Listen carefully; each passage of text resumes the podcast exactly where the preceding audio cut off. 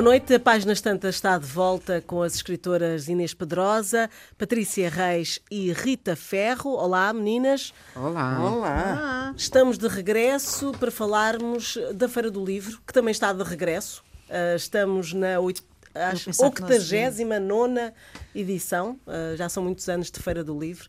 Uh, e diz que tem um convidado, não é? Dizes tu. Espanha. Espanha. Uhum. Nossos hermanos ah, este ano bem. são convidados para a Feira do Livro. Bem. Será que vem o Cervantes? Não, será que, será que vem o rei e a rainha? Era a minha oportunidade para o conhecer. Vem o rei e a rainha, vais ver. Não vem nada. Estou Rita, uh, o que é que gostam e não gostam uh, na Feira do Livro de Lisboa?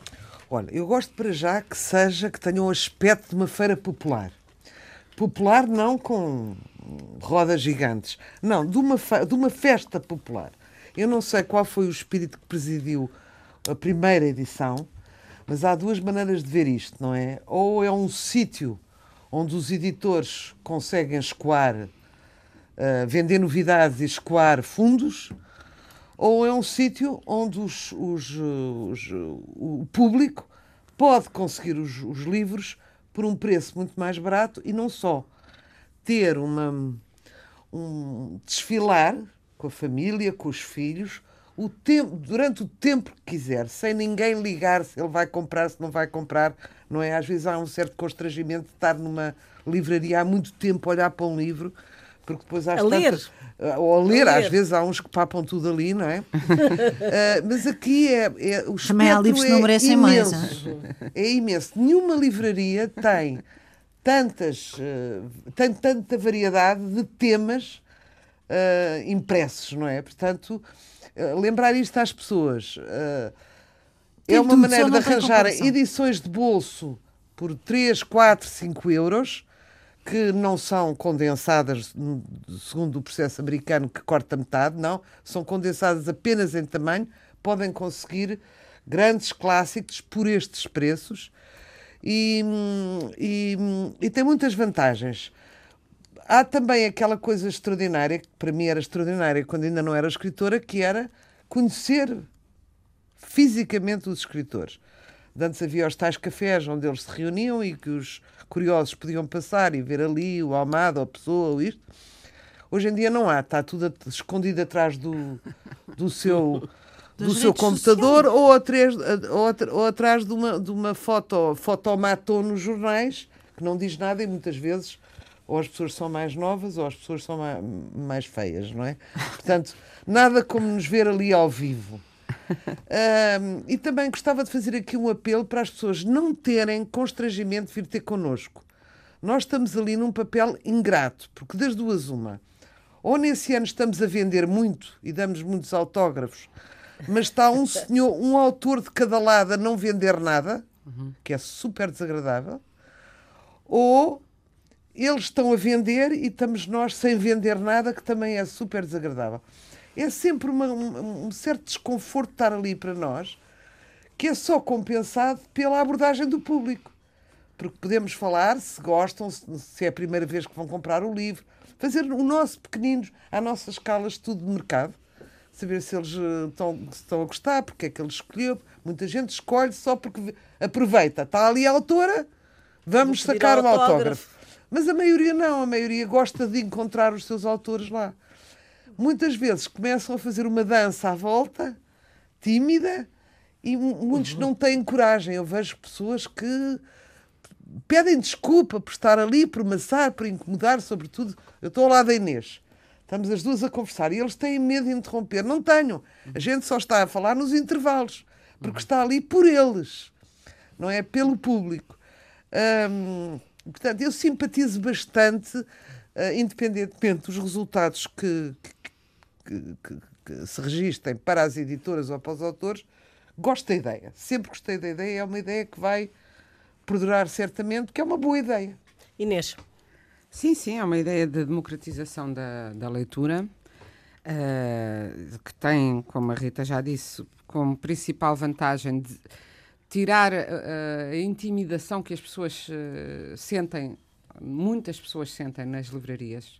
Embora as livrarias hoje em dia sejam menos formais do que antigamente e algumas tenham espaços Aliás, eu acho que deveriam até ter mais, porque não são muitas as que têm, algumas têm espaço de café, que é uma coisa que ajuda, e outras têm uns uh, sofazinhos. Uh, Faz um espaço de leitura. Um é? espaço de leitura. E há pessoas que vão ler para, para, como se fossem bibliotecas uh, para essas livrarias. Mas a verdade é que vivemos num país, eu, eu, eu fiquei uma vez muito chocada com um estudo daqueles muito pouco frequentes que se fazem em Portugal e que fazem muita falta para percebermos o país que, uh, que temos e para podermos tentar transformar alguma coisa. Mas um estudo sobre hábitos, hábitos culturais europeus, em que na parte portuguesa, isto tem uma, uma década se tanto, uh, os, os portugueses diziam, então bibliotecas, não sei o quê, não, não, não frequentam, frequentavam muito pouco, já não sei de cor os números, mas era uma percentagem muito baixa, e o argumento é que são muito caras que eu achei extraordinário. Ora, as bibliotecas são gratuitas, as bibliotecas públicas são gratuitas, mas eu acho que as pessoas se sentem intimidadas. Há livros, depois vêem aqueles edifícios, em alguns casos belíssimos, porque se há coisa em que Portugal se desenvolveu nas últimas décadas, uh, muitíssimo, foi na criação de bibliotecas, algumas delas verdadeiras obras de arte arquitetónica, assinadas por grandes nomes da arquitetura e muito bonitas. A de Viana do Castelo que é do Cisa Vieira, é lindíssima e há, e há muitas outras. E as pessoas dizem ah, aquele, aquele edifício tão uh, espetacular e aquele, aquele aspecto todo tem uma recepção, vão pedir dinheiro. Não, é gratuito. É uma coisa que as pessoas não sabem. E, de facto, também é uh, a oportunidade das pessoas comprarem livros a outros preços, como a Rita disse. Eu acho que é, e também há uma outra coisa, é também a altura em que como é um acontecimento, como, como se torna uma festa, um espetáculo, pois os meios de comunicação uh, social, em, uh, começar pelas televisões, vão à Feira do Livro e fazem emissões especiais na Feira do Livro. Ora, nós, e isso não me cansarei, até que a voz me doa e não me durará, de dizer, nós temos uma grande falta de apoio, a, a nós escritores, nós cultura, nós país, porque sem, sem leitura não há evolução cultural uma grande falta de apoio dos meios de comunicação social, mesmo embora uh, o serviço público faça a sua parte, na televisão, no meu entender, não faz ainda tanto quanto devia. Temos uma grande falta de divulgação da literatura uh, nos meios de comunicação televisivos. E, uh, e digo isto porque uh, nós vemos nos telejornais, ultimamente já há um espaço de cultura, quer nas televisões privadas ou comerciais, quer na, nas televisões, na, na, pública, nos fins de telejornal, como agora está na moda esticar os telejornais o mais que se pode. E, portanto, no finzinho, de, há dias vi que havia notícia de, do lançamento de dois discos, um de música pop e outro de fado e com entrevistas com os autores e a nota do lançamento. E eu pensei, mas porquê é que não há isto para os livros que saem? Dois minutos no fim de uma. E realmente não há, a não ser quando são livros dos pivôs uh, dos ditos telejornais. Isso aí há grande cobertura quer uh, em, em, em, todas as televisões onde, onde calha os pivôs serem também escritores. Mas ainda o que ainda torna a coisa mais escandalosa, até porque esses pivôs, devido à sua própria exposição, já nem precisam dessa divulgação, como precisarão outros escritores. Mas, independentemente de ser melhor ou pior para o escritor, é um serviço à leitura que se faz, não é? E também não percebo porque é que não há, há campanhas contra a violência doméstica, que eu acho muito bem, mas acho que não funcionam, porque nenhum, nenhum abusador, nenhum agressor vai deixar de bater porque vê uma mulher espancada é para o lado que ele dorme melhor. Não, não, acho que não seja por aí, mas na leitura se fizerem uma campanha a promover a leitura, e há maneiras simples e eficazes de o fazer, de des, des, desmitificar e desmistificar as duas coisas, a leitura, era muito importante. E a feira cumpre esse, esse, esse papel, e lá está, até pela aproximação. Eh, eu já tenho dito na brincadeira, e não na brincadeira, que a pessoa sente-se um bocadinho, como a Rita estava a dizer, a pessoa está ali, às vezes tem a, a, a, alegria de estar ao pé de pessoas de quem gosta e, e, hoje há menos tertúlias ou quase não há, a vida é diferente e também gostamos de ir ali para nos vermos uns aos, uns outros. aos outros, para nos uh, encontrarmos. Claro que depois há essas situações embaraço, embaraçosíssimas uh, que ou não estamos a assinar nada e está o outro ao lado, embaraçou-se para as duas pessoas, não é? E eu já passei pelas duas situações e há, e há, e há até situações situações que há pessoas que, quando não estão a assinar e outro está, e eu lembro-me disso me ter acontecido, estar a assinar muito quando era muito nova e estar uma pessoa de muito mais idade ao meu lado que não estava a assinar e que me estava sempre com remoques, como se eu tivesse, eu quase que pagava para a pessoa ao lado assinar. Ou também já me aconteceu, acho que já contei aqui, estar com um poeta que dizia porquê é que está a comprar romances? Que, entretanto, dizia, já não será uma companhia tão simpática, não é? Dizendo, mas porquê é que compra romance não sabe que a grande arte portuguesa é a poesia? Tem aqui o meu livro de poesia. O que também é, até que a Rita estava a dizer, não tenho medo de vir falar connosco, mas há pessoas que têm medo por causa desse tipo de abordagem, porque é evidente, mas aí eu acho que parte da simples educação, se estão a comprar o livro da outra pessoa, nós dizemos boa tarde, não vamos dizer, olhe, que o meu até eh, é melhor, ou a poesia é melhor do que a ficção, ou uma coisa qualquer, não é? É sempre hum, constrangedor. Mas, e há até há quem leve bolos e diga se vier comprar-me um livro, uh, eu dou-lhe um bolo e não sei o quê, que também é um bocadinho, um ato um bocadinho de desespero. Tinha... Já assisti. Uh, e eu, quando estou muito tempo sem. O que me acontece a mim, quando estou muito tempo sem assinar e está alguém ao meu lado, a mim já não me incomoda, sinceramente não me incomoda, mas penso que é incomoda, porque a pessoa sabe que tem altos e baixos, já cá anda há muito tempo e tal. Mas quando vejo que a pessoa ao meu lado já está a sentir-se incomodada, o que eu faço é vou ali depois comprar um churrito ou uma, uma farturinha, eu sou mais as farturas, ou um geladito, ou tomar um café, dar uma volta para não estar a, a, a perturbar quem está. Depois há o famoso também, há o famoso a famosa cena, que também é muito hilariante, do escritor que demora três horas a assinar um autógrafo porque tem cinco pessoas à frente e pensa que quanto mais demorar, e isso realmente funciona. Mais a fila vai. Mais a fila, porque se estão lá cinco, o português vê que estão ali cinco, é porque este é bom e. É uma tática. Deixa, e, e, é uma tática. Aliás, houve um, o meu editor há muitos anos disse-me que eu assinava muito depressa porque eu, quando via um bocadinho de fila, ficava aflita. Ele dizia: não, não, mais devagar, que é para a fila crescer. E há quem apascenta assim os leitores tardes inteiras, até que se deu ao luxo de conversar para o lado e deixá-los à espera e tal. E eu isso admira-me, porque eu, nem que fosse o Tolstói ressuscitado, ou a Virginia Woolf, teria paciência para essa falta de educação. Mas, e depois compram-se de facto livros um, que não.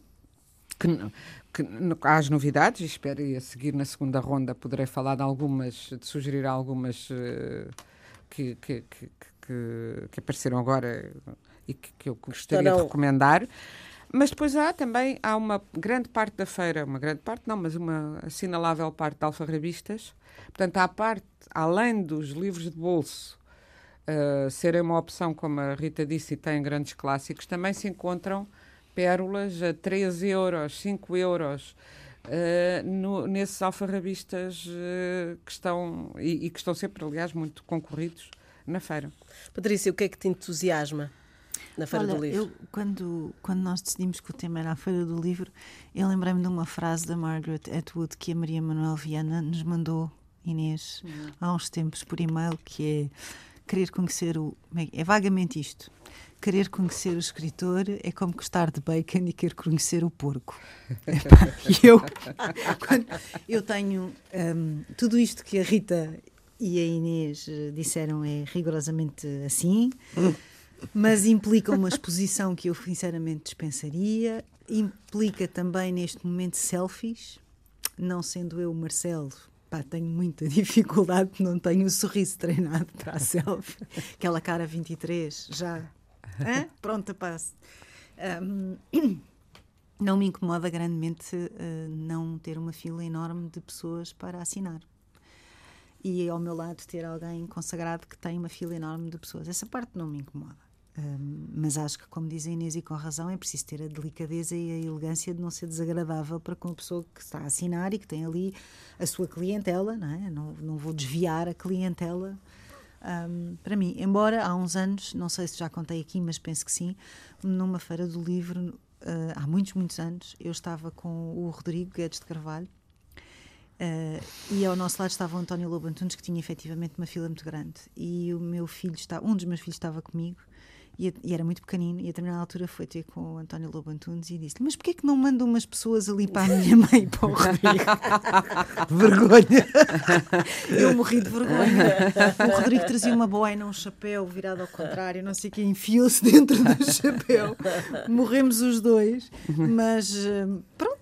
E a resposta do cavalheiro? Achas que vou reproduzir aqui? Isto é a rádio pública, nós já temos problemas que chico com o provedor, com a- enfim, com estas tiradas que às vezes temos por aí. Portanto, isto para dizer que não é fácil. Não, para mim não é fácil. É uma exposição que para mim não é fácil.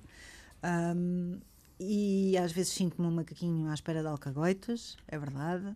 Ahm, o todo tudo ao molho e fé em Deus às vezes também me aflige um bocadinho. Ah, quando está demasiado sol é-me profundamente desagradável, quando está demasiado vento é-me profundamente desagradável do ponto de vista físico e isso não há nada a fazer, é a forma como o meu organismo reage. A- gosto muito do observar da hipocrisia reinante, que é uma coisa muito tuga, ah, que são aqueles au- autores que não se podem ver uns aos outros, mas cumprimentam-se muito bem na feira. Eh, Adoro. Essa parte, essa aventura sociológica de estar sentado a observar, eu acho, acho divertido. Ahm, e também acho que, de facto, tornou-se uma feira feira. Tem tudo. Tem sushi, tem pizzas, tem ginginha, tem Farturas, cervejas, gelados. fartu- Não, mas isso sempre teve, não é? Far- Farturas Por acaso, e a parte de ter agora hambúrgueres e de cheirar sempre Isso, a hambúrgueres, hambúrguer, era o que eu ia dizer, um incomoda-te um bocado. A pessoa pois, está ali também. sentada a cheirar Já a não carne é só frita. aquela feira típica das Lá farturas e estamos dos no bacon na- mesmo. não é? Já estamos no bacon mesmo. estamos no bacon e estamos nas pizzas e temos isto e temos aquilo. Ahm, às vezes faz-me aflição ver famílias que vão à feira e passeiam na feira, mas não, não deixam os miúdos comprar rigorosamente nada. Ah, isso também Isso tem faz histórias. muita confusão. Ahm, Ou já uma vez já tive um. uma, já, ou já compraste um, ou então uma família há dois ou três anos, já não sei, três, porque eu não fui o ano passado e também não fui no anterior, que dizia ao miúdo: Nós não viemos para comprar livros, viemos para comer gelados. Uhum. Pá, caramba, é para comer gelados, há gelatarias maravilhosas na cidade de Lisboa que não precisavam de subir e descer o Parque Eduardo VII. Era o eu. exercício da Não é? tarde, o chamado exercício- antigo passeio dos tristes. Sim, uma passeggiata, como diriam os italianos. Portanto, tenho assim mixed feelings. Por um lado, Mas acho que é como importante. leitora, como é que Como se- leitor é maravilhoso, porque ele leva aquele, aquele saquinho com rodas do- dos velhotes do supermercado. Sim, porque eu tenho, não um, mas dois saquinhos com rodas ah, para ir ao supermercado. Ahm, e não tenho vergonha nenhuma disto, e portanto levo o meu saquinho com rodas e vou metendo para dentro os O quê? livros. Aqueles andarilhos? Eu também Aqueles descobri que de- tenho Ah, lá em os casa. trolas, está bem. Eu este ano também vou levar. Eu ando sempre uh, a fazer músculo inutilmente, porque eles continuam moles, mas penso, vou com os dois sacos e faço pesos. E agora já me está a Eu, começar fazer a... Eu é descobri que tenho... Há uns sacos que antes se usavam muito, depois desapareceram. Ah, eu, eu uso descobri sempre. que tinham assim. de, de- de rodas. Sim. E eu agora E eu acho que isto também é, é uma maneira muito boa de ir à feira. Porquê? A feira tem, como disse a Rita e a Inês, oportunidades maravilhosas. E às vezes, perdendo um bocadinho de tempo, às vezes é antipático às alfarrabistas e assim, porque os preços são muito aliciantes e tem muita gente. Mas se tiveres um pouco de paciência, consegues comprar coisas boas. Eu já fiz uma, várias vezes, não fiz uma nem duas, já fiz várias vezes compras para o Natal na feira. Boas compras para o Natal na feira. Ah, pá, porque é o que é. Ahm, Agora, há um excesso de oferta e depois há esta inovação das praças, não é? A Praça da Porta Editora, a Praça Leia, julgo que são as duas. Não, agora já a 2020 também tem uma praça. Pronto, a 2020 E é não verdade, sei o que é mais. Pronto. Ahm, onde é um momento de- onde existem outros momentos de, outros momentos de animação existem música existem eh, discussões e debates Contadores lançamentos de livros já Histórias. fizemos contadores de programas lá, histórias nós próprios. Nós próprios já fizemos. Já fizemos. portanto animado é este ano Não, vai e há ser lançamentos de livros Há lançamentos também. de livros, pois. Animado é, mas este ano apanha, apanha feriados e, portanto, Apanha quase sempre, porque mete quase sim, sempre. só que estes feriados dá para juntares tudo e ires Ah. para o fim de semana para fora. Pois. E Portanto, os livreiros, os livreiros, os editores com quem eu falei, ahm, três ou quatro disseram-me que ia ser um problema, porque Hum. tem menos gente, claro. E vocês acham o sítio ainda o sítio ideal para a Feira do Livro de Lisboa? O Parque Eduardo VII? É assim, eu não consigo imaginar outro que seja tão central para toda a gente. E não é? com metro à porta, não é? Pois. É, metro à porta e é. E três partes de dá-me ideia que estacionamento aquilo é uma espécie de Place d'Etoile, não é? tem vários caminhos para todas as direções Ou todos de os caminhos vão dar ali também. Exatamente. Só queria dizer aqui uma coisa para as pessoas também perceberem porque é que há tantas vezes um escritor sem nada e ao lado um que está a despachar. Por exemplo, eu vou. Está a, está a aviar, não é? Ah, eu vou este ano com o meu amante no Porto. ah, físico, não, não, quer dizer, Livro, livro, o livro, atenção, atenção. o outro não vou levar, mas está de castigo. Ah, portanto, já não é uma novidade, não é? Já tive a minha novidade o ano passado, já tive a minha- as pessoas a pedir-me autógrafos o ano passado. Este ano é normal que as pessoas que estavam interessadas no meu produto já o tenham e que agora se virem por outras coisas. Portanto, nem sempre é símbolo de fracasso, embora possa ser lido pelas pessoas como um fracasso. Olha, aquele não está a vender nada. Muitas vezes aquele não está a vender nada porque tem ali um livro que tem 4 anos. Percebes? Pois isso acontece. Pronto. muito. Em relação ao desconforto, também há um lado montra de Amsterdão Red Light, não é? Exato, era Que- isso que eu ia dizer e depois passou. que, que- que vão ali ver, ver quem é, quem é que está um ali, se é mais velha, se é mais gorda, às vezes com este espírito português, ah, e ela é mais bonita nas fotografias, ou ela, Não, ela está muito parece mais muito mais velha, alta, e afinal não é, é uma roda baixa. Ela, pronto. Para mim, há sempre um contacto com o público muito interessante, muito rico e muito profundo, e depois há outro que é ah, também de comédia pura, não é? Já contei aqui uma história de um. Já vos confundiram ou não? Ah, isso passam a vida a dizer. Olha, co- comprei agora um livro da senhora. Ah, sim.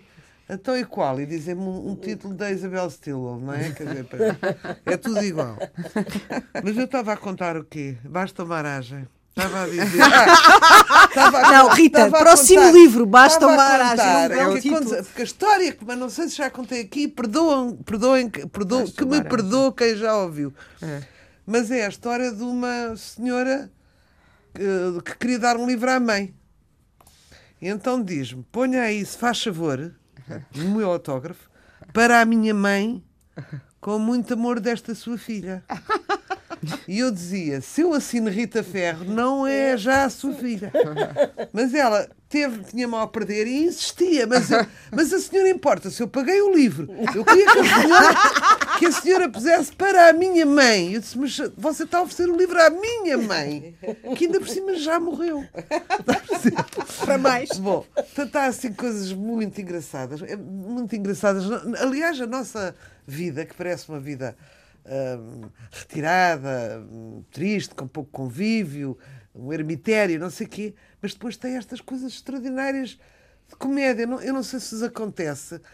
Todas nós temos livros em casa, não é? Bastantes livros, mais do que a maioria de alguém, um, um- um homem, um mecânico ou um, um canalizador, dizer a senhora já leu isto tudo, nunca vos aconteceu. Até já contei aqui que, que A senhora já leu isto tudo, quer dizer, A mim tem aconteceu-me- 12 mil livros. uma vez que mudei de casa e, e contratei a empresa mais barata que me apareceu, claro, e o senhor foi-me logo informando que tinha espandilose, portanto, o homem que Com fazia A, as com A, mudanças. com A, é, com espandilose. expande. Ahm, Há ah, losses que se expandem. Ai, eu sofro de espandilose, não sei o quê. E eu disse, bem, não devia estar talvez neste negócio, porque vi os caixotinhos, tive que transformar tudo em sacos de plástico a dividir mais. E ele dizia, isto eu tinha 35 anos, ou assim, já foi há uns anos largos. E ele dizia, filosoficamente, olhando para, aquela, para os sacos todos, para os caixotes, depois para os sacos, a menina já leu isto tudo. Eu disse, não, nem metade. E a menina pensa que vai viver até que idade? Ficou filosoficamente a refletir. Eu disse, pois é, boa pergunta, não é? É, isso foi, olha, eu tenho uma história com, com uma empresa de limpezas.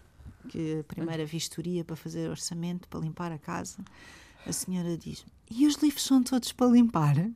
E eu, bom, enfim, tem que se limpar às tantas, não é verdade? Pois. Tem que se tirar. Não há escritor sem livro com bichinho, porque é impossível. É impossível. Peixinho Numa biblioteca prata. grande, o Sem um peixinho de prata. peixinho não. de prata, porque realmente é impossível, não é? De- mesmo mensalmente era de loucos, Uhum. era tirar um por um e ir atrás É e não sei o quê. loucos, É muito difícil porque está à escala, não é? Da, da, da, da prateleira e, portanto, é muito difícil. A maioria, pronto, a gente faz por fora, só de vez em quando. E quando Devíamos isso ter acontece, tudo dentro de vidro, mas não dá jeito nenhum também. Não, é? não dá jeito abre o nenhum, vidro, não. tira o vidro, isso Pois. para o nosso trabalho não dá mesmo, não é? E, e Ah, não vou- e, e eu gosto muito daqueles clientes, voltando àquela situação desconfortável de ter eh, um que não vende e outro que vende muito. Há gente tão amável que tem pena, porque nós estamos sentados à mesma mesa. Hoje em dia, estamos sentados numa mesinha de café, eu e o Zinco, ou a Patrícia e a Inês, ou seja quem for. E, portanto, eles têm pena e então dizem já agora dá-me um da senhora, não é? Eu acho isto tão bonito. Não precisam de fazer isso.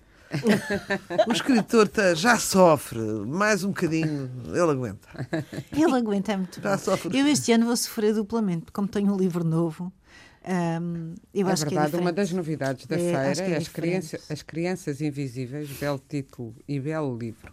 Oh, olha, tu não queres aproveitar Sim. Ah, para falar aqui um bocadinho desse livro, que é um livro tão raro e tão diferente de tudo, tão fora da caixa, como é se de diz facto agora, muito fora da caixa, muito que especial. eu acho que precisa é o- de uma pequena explicação, porque não é um romance teu típico.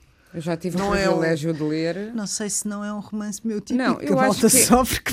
Não, mas já como não é a um romance, não é? Não, É um é um romance. romance Não, completamente. é um, É um romance, não, mas quer dizer, É um romance, mesmo. Rita. É esta a nossa discussão eh, eh, e, e eu sei o que é que É tu um queres romance. dizer, mas É é um romance. é um Então romance. explica É um um romance no sentido em que um chama-se As bocadinho, Crianças. Invisíveis, é sobre as crian crianças, de, um grupo de crianças e, sobretudo, uma criança e o percurso dessa criança de um processo de invisibilidade para um processo de visibilidade na, na idade adulta quando sai da instituição. Portanto, faz a vida Crianças toda. institucionalizadas. Sim, esta criança orfanato, faz a num- vida toda numa instituição, aquilo que eu chamo uma casa, que é uma casa de acolhimento, com outras crianças. Ahm, e independentemente da pesquisa, da pesquisa que eu fiz, é um romance, porque aquela criança não existe. Aquela criança principal, a criança M, não existe. Eu estou a dizer a criança e estou a dizer M porque as crianças não têm nome, não têm sexo, o que é particularmente difícil de fazer em português. Não é que não tenham. Não, têm, não têm género no livro, até ao No fim livro- do livro não se sabe se é criança é M, é rapaz ou Ela rapariga. conseguiu esse tour de force que é, que é muito complicado, que os adjetivos difícil. são androgenizar. marcados. Não é, andro- nem é Nem é isso, é, é- não é por androgenizar, é para, para no fundo, di- dizer que tanto podia ser um rapaz como uma rapariga que o abuso ou o sofrimento Ou o abandono, o abandono se sentem da Os mesma efeitos forma. são. Sim. São. mas para todos os efeitos, aquela é uma história ficcionada. Não Uhum. é? Aquela criança não existe. Aqu- aquela criança que é abandonada ao pé de um caixote de lixo perto de um cão que é apanhada na rua por uma senhora por mero acaso que a leva para a esquadra que bom há todo um percurso de vida desta criança e das crianças que ah, ah, a acompanham na instituição a assistente social o- ela- esta criança tem um problema ah, de saúde e portanto os médicos ah, os professores, a cozinheira da instituição, é, é, é a construção do mundo, independentemente da pesquisa que eu possa ter feito e que fiz, e fiz durante muito tempo, e fui a algumas casas eh, de acolhimento, hum, é ficção. É- até porque vou-te dizer, Rita, uma coisa que é rigorosamente verdade. Ah, muitas das histórias que eu ouvi, que são reais, ultrapassam Ultrapassam de tal forma a nossa verosímeis. capacidade de Não imaginação verosímeis. que não são verosímeis. São, Porque são da estão- ordem do fantástico, do fantástico eh, eh, malévolo, obviamente, do fantasticamente terrível, do insuportável de pensar, de, de ser inconcebível eh, pensar em algumas daquelas situações. Depois, porque eu tive acesso a informações que Dá lá um porventura não deveria ter. Dá um exemplo. Olha, vou-te dar um exemplo que nem sequer é, não é particularmente eh, penoso de Eu estou-te contar. a fazer falar, porque já Sim, li o livro. Pronto, não é particularmente penoso de falar, mas que prova a crueldade de algumas pessoas. Há um período de pré-adoção, julgo que isto é do conhecimento comum, e portanto as pessoas podem devolver as crianças. é? Eu levo a criança para casa, mas eh, se chegar ao final do período de pré-adoção, antes do período final do período de pré-adoção, eu posso devolvê-la. Quanto tempo é? Seis meses. Uhum. Ah, e, portanto, o- um, um caso que me tocou imenso foi a criança que é devolvida e na mala esta mãe wannabe que depois decidiu que afinal não queria ser mãe, não é? E que tinha eh, mais duas crianças biológicas. ah, quando faz a mala para a criança voltar à instituição, coloca uma moldura com a fotografia da família. E eu achei isto de uma crueldade de uma, Mandou-a de volta com mandou-a a de fotografia, volta com a fotografia da família. Onde ela, de onde ela foi expulsa. Onde de ela- onde ela é ah, tipo agora já não serves serviste ias servir mas agora não serves e este, este sentimento de ah, uma família tem a obrigação de me proteger. Uma família vai dar vai dar amor vai proporcionar bem-estar vai me consolar. Ah, tantas vezes não é assim mas tantas vezes. E portanto ah, o que eu peguei foi na pesquisa que fiz nas histórias que eu vi embrulhei tudo e não decalquei nada da realidade. Não há nenhuma história na- nas crianças invisíveis que seja um decalque a 100% de qualquer realidade há uma inspiração. Sim mas aquela criança não existe e aquela situação não existe. Bom, mas também, quer dizer, eu acho que hoje em dia cada vez interessa menos, uh, eh, assim, toda a ficção é contaminada pela realidade, com certeza. por aquilo que conhecemos e não sei o quê. E agora, eh, o que eu acho extraordinário é, ultimamente, e li uh, um artigo há poucos dias que sublinhava isso, quer em Portugal, quer noutros países, eh, internacionalmente, está, há uma moda de ler não ficção, porque as pessoas. há- e temos notado isso, de, e não ficção ser considerada literatura, que muitas vezes não era injustamente. O jornalismo, eh, nos Estados Unidos, já é considerado literatura há muitos anos, mas aqui eh, uma, uma grande reportagem nunca era considerada uma obra literária, mesmo que o fosse. Eh, isso mudou, não só quando a Svetlana Alexovitch ganhou o Prémio Nobel, não é? Com textos, com textos jornalísticos, mas hoje em dia, é, mesmo no cinema, é uma coisa geral, é, tudo o que é ficção, o cinema atrai mais gente quando diz que é uma história real, que é baseado numa história real e quando assume um caráter documental. Ah, o que a mim me parece um empobrecimento, à partida me parece um empobrecimento, porque me parece fruto de uma ideia de que a ficção é- são fantasias de pessoas que não têm nada a ver com a realidade. Ora, nós sabemos que as mais exacerbadas ficções, como ao 1984, eh, tem sido muito citado porque está muito em vigor em muitos aspectos, em muitos sítios do mundo. Ah, as mais exacerbadas fantasias nascem da observação da realidade e, da, e, do, e da, do esticar os limites da realidade ou dos, dos dar a ver. No fundo, dos, dos ampliar para dar a ver. Que acontece hoje é que muitas vezes nós, quando vamos escrever ficção, a Patrícia estava a dizer, há histórias que não. Nós, quando vamos escrever ficção, sentimos. "Pá, Isto não parece verdade, mesmo quando são histórias, ou às vezes, sobretudo, quando são histórias saídas da realidade pela força que elas têm. Agora, essa ideia de que hum, hum, eu quero ler uma coisa que tenha sido real, quer dizer, tudo o que se lê foi real. Basta acontecer na cabeça de uma pessoa, o mundo do Fernando Pessoa é real. E ele nunca saiu de Lisboa. Eh, Foi até ali à boca do inferno e foi a Évora comprar um- umas máquinas. Ah, Teve na e- África do Sul. ah, bem, esteve na África do Sul, em miúdo, sim, mas depois que chegou cá nunca mais. E é um mundo que anima o mundo inteiro. Ah, e, portanto, essa ideia, eu, eu só, eu parece-me empobrecedora porque me parece de quem quer, que de quem está viciado em chocar-se, em ter choque e indignação, que hoje vivemos na época do isto não te choca e não te indigna, toda a gente se indigna a toda a hora e se manifesta a toda a hora. ah, e fica muito contente porque já fez, já se manifestou e já está aliviado. E o que a ficção, como o ensaio, como o bom jornalismo faz, é ir além do facto, eh, desossá-lo e fazer-nos pensar com ele, não é? Fazer-nos pensar o que é que. Só que fazer pensar pode ser um bocado. hum, eh, põe em causa até a maneira como vivemos. eh, Não, e, e- sim, põe em causa- Pois põe. Pois Ah, claro que põe, evidente que Olha, estou a pensar numa coisa que não tem nada a ver com o que aqui estamos a fazer, eh, a dizer agora, nem, nem com o, o tema concreto das crianças invisíveis, mas há dias uma história de uma miúda de 15 anos que foi, que tinha fugido de casa, penso, ou é Estados Unidos ou Inglaterra, penso que é Estados Unidos, que foi encontrada com um homem de 49 anos, eh, passado uns tempos, com que ela tinha ido viver, e claro, e, e claro, claro, não, mas é assim a lei. Para mim não seria tão claro, pois aí é que está a questão. Apanharam os dois, ela disse que estava muito apaixonada por ele. e Exato, tinha ela. ela, ela 15 ele 49. Uhum. E o homem foi preso. E eu pergunto-me, eh, lá está, faço esta pergunta. É, o que é que. Ela diz que foi de livre vontade e que estava apaixonada por ele. Dirão, ela não tem Não tem o quê? não tem ah, Maturidade emocional? matu- maturidade emocional. Uh, e, portanto, para combater a maturidade emocional dela, vai-se penalizá-la de maneira extrema, que é prender o homem, arriscando, digo eu, com, com, apenas com bom senso de quem, de quem é mãe também, arriscando a que ela se apaixone doidamente por ele até ser adulta, em vez de aquele ser, aquela ser uma história que ela passará à história quando, à medida que for crescendo, não é? Uh, eu também acho que isso traduz, sem, sem, isso, traduz exemplo, um preconceito são... contra velhos, já viste? E 49 Exatamente. anos não é um velho, não é? Exatamente. Mas também. quer dizer, vem logo promiscuidade no homem de 49, não tem 90 não, mas, não, e nem arrastadeira, tem 49. Ela gostava dele. Ela, é? aos 15 Ele, para mim é um homem novo.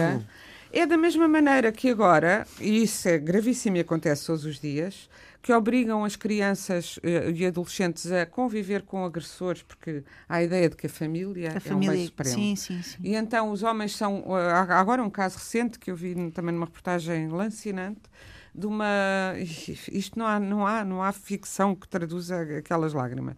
De uma família, eh, uma miúda de 12 ou 13 anos, que é não, 11 anos, obrigada a, a, ver, a ir ver o pai, que teve preso e agora está solto. Chegou, está preso, esse ao menos chegou porque dava tareias de meia-noite na mãe nela, mas é o pai, é o pai, é o pai. Não, não decidiram o, o poder paternal. Portanto, apesar de uma condenação tribunal, o poder paternal continua por decidir e para ser dividido, porque agora também é moda que se divide sempre em qualquer circunstância. E ninguém a ouve. Ela não quer, e então ela não quer ir ver o pai, é arrastada. E eu pergunto-me, os direitos, quer dizer, nenhum adulto, nenhuma Lá de nós. os direitos das crianças. Nenhuma de nós pode ser arrastada a ir conviver com quem não quer. E porquê é que uma criança pode? E da mesma maneira, porquê é que um adolescente não tem direito a amar quem quer? Eu estou aqui a dizer isto e sei que há que numa rede social, porque se eu já fiz, este, já fiz estes comentários em redes sociais, vem logo pedófila, vem logo o selo moralista, puritano. Uh, seja, ponham o selo que quiserem, mas uh, lembro que uh, 15 anos, até há muito, no, até ao século XIX, e eh, hoje ainda, ainda hoje? nas comunidades então. ciganas ou noutras, ou em muitos países, as pessoas são consideradas adultas e durante muitos anos foram, até porque viviam menos. Quando se morria aos 30, aos 15 já tinha que ser adulto, não é? Pronto. Uh, e, e, acho, e acho que a literatura, mas isto só para falar de um caso, casos evidentemente tabus a literatura é para nos dar a, a, a, exemplos, laboratório da vida, para que pensemos nos nossos preconceitos e na nossa maneira de sentir e de, e de viver. E uma das coisas, por exemplo, nas crianças invisíveis que a mim me interessava explorar é precisamente, por exemplo, a história de um miúdo, eu conheci várias histórias uh, destas, de crianças que, por e simplesmente, não querem uma família, têm esse direito. Não querem. Não, não me deem para a adoção porque eu não quero ir, não quero ir para a casa daquela senhora ou daqueles porque senhores. Estão muito integrados, na, estão integrados na, no, na instituição, é? E, e, porque, e se calhar porque já não têm expectativas, não é? Nem ilusões. Já foram traídos E porque já suas. foram traídos e porque já foram magoados e se calhar porque.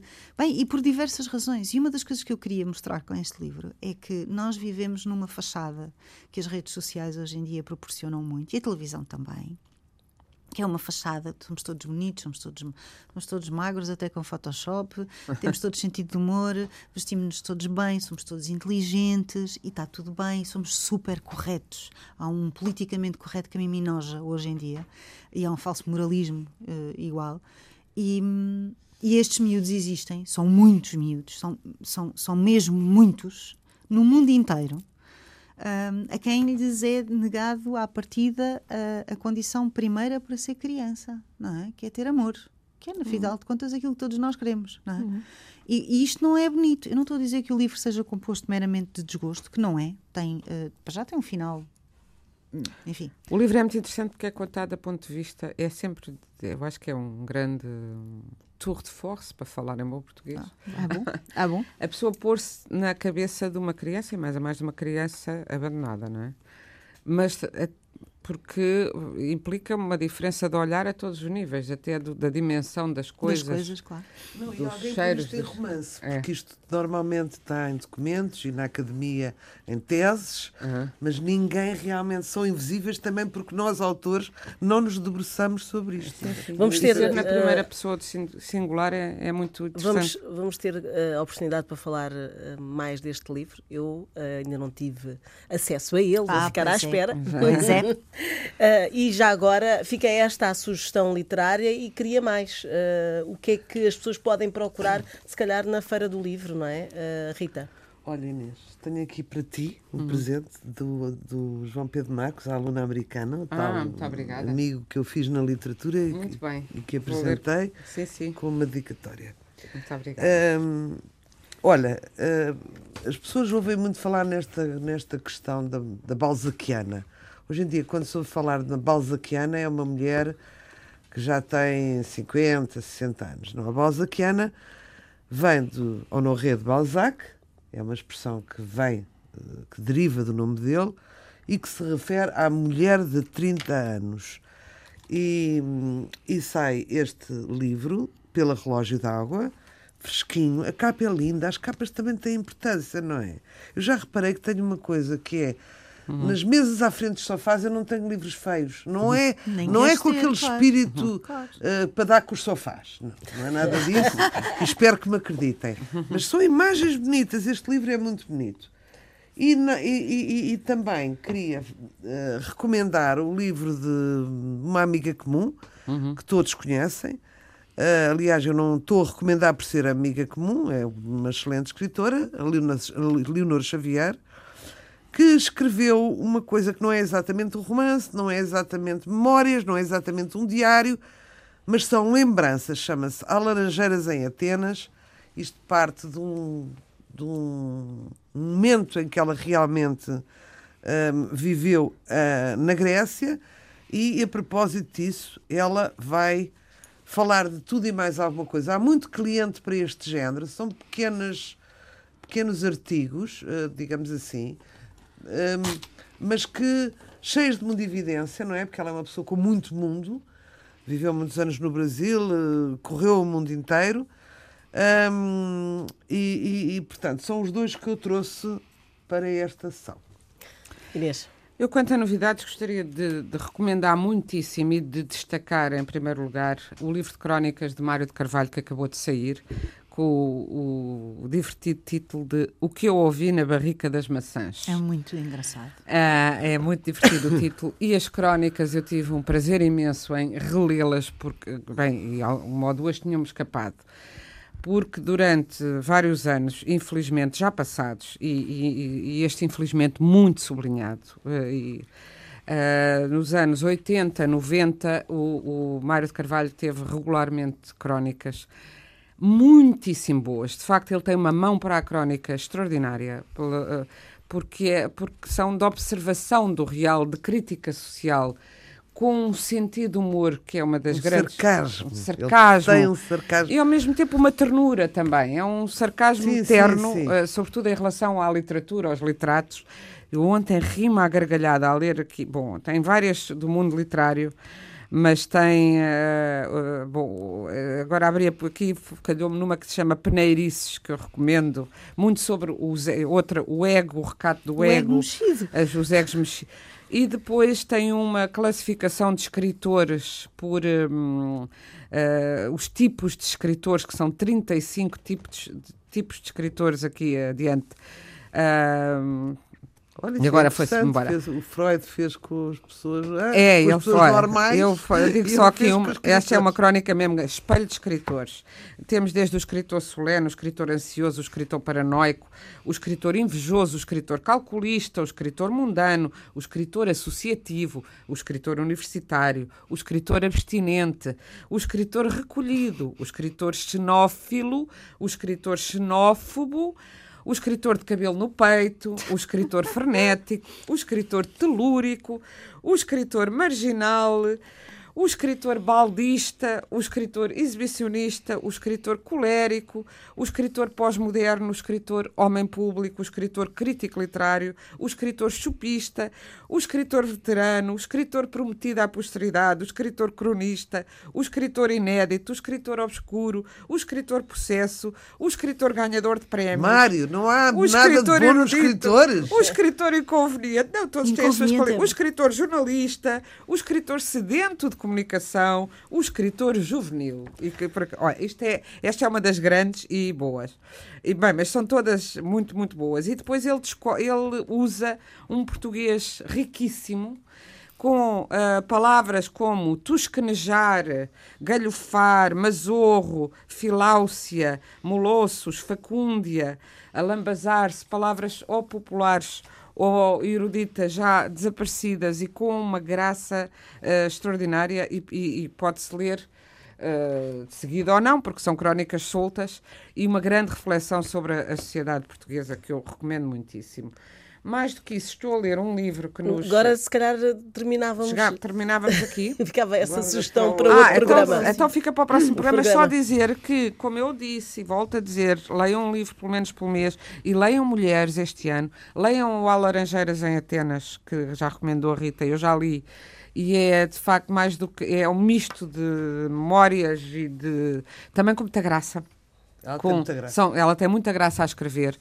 Pequenos apontamentos sociais e íntimos, e ela mistura o, o profundo, o profundamente íntimo com o, com o social de uma maneira muito leve e muito eh, tocante.